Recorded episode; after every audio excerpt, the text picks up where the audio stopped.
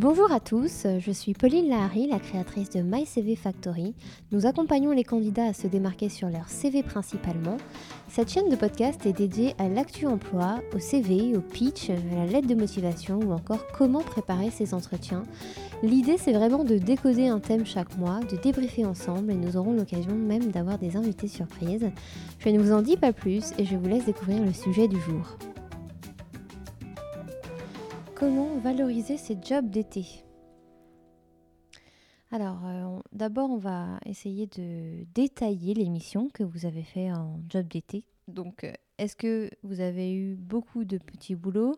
Si c'est le cas, choisissez le plus pertinent. On n'est pas obligé, franchement, de parler de tous les petits boulots que vous avez faits. Euh, l'idée, c'est de montrer la pertinence d'un job d'été avec le poste recherché selon les objectifs de carrière. Donc, typiquement euh, vous allez regarder le secteur, les compétences directes, les compétences transférables que vous avez appris euh, au sein d'un job d'été qui pourront servir pour un poste euh, dans une entreprise selon la carrière que vous souhaitez mener. Donc, détailler les missions de manière intelligente, ça c'est le premier point. certains jobs d'été peuvent être aussi plus pertinents que des stages hein, parfois, donc il ne faut pas du tout sous-estimer cette rubrique-là.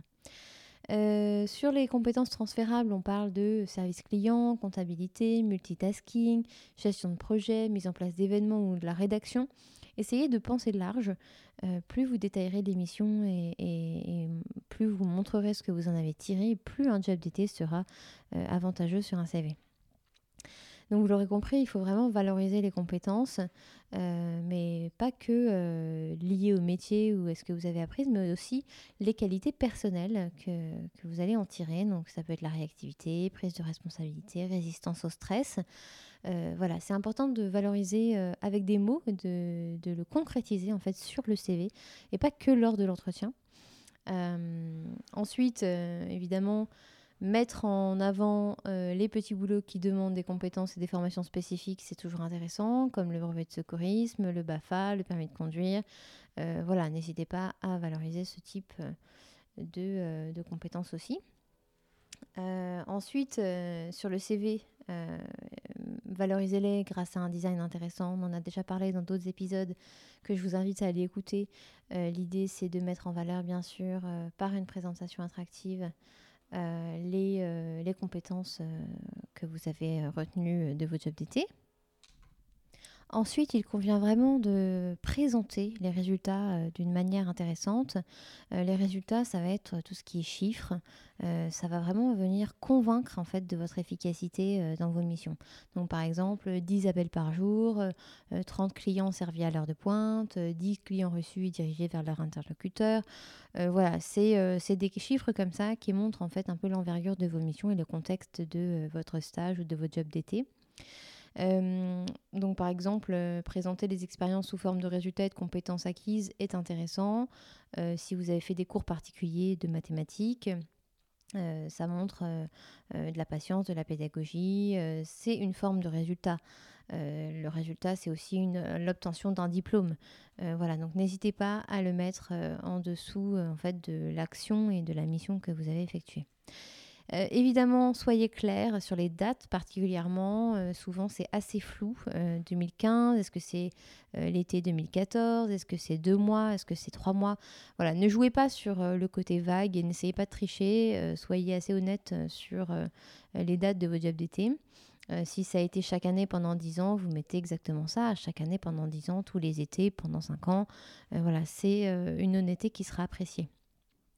Euh, l'idéal aussi, ça peut être intéressant de présenter l'employeur, en fait. Le recruteur, euh, comme ça, peut se faire une idée un peu plus précise euh, de l'entreprise pour laquelle vous avez travaillé. C'est toujours intéressant. sur les erreurs à éviter, alors attention, il ne faut pas dénigrer son travail et encore pire son précédent employeur. Ça arrive assez souvent qu'on se, on va dire, qu'on se laisse aller à critiquer un petit peu ouvertement son ancien employeur attention, euh, vaut mieux le valoriser. Euh, vous, ne, savez pas qui vous avez en face de vous, donc faites attention. si ça se trouve, ils sont amis. Euh, voilà, donc valorisez quand même globalement l'expérience et ne restez pas trop flou.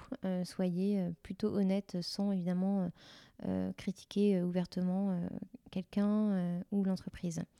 N'exagérez pas vos missions, ne mentez pas sur votre CV et ne faites pas du remplissage. Ça aussi, nous l'avons souvent vu.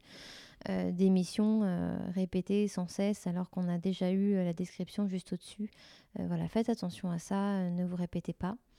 à l'avenir, Ajustez bien sûr votre CV au gré de votre carrière. Vous n'aurez peut-être bientôt plus besoin de mentionner les jobs d'été. Et je vous le souhaite. À très vite. Merci à vous pour votre écoute. Si vous avez aimé notre podcast, n'hésitez pas à le partager autour de vous et à nous mettre quelques étoiles sur iTunes. Je vous dis à très bientôt pour de nouvelles aventures.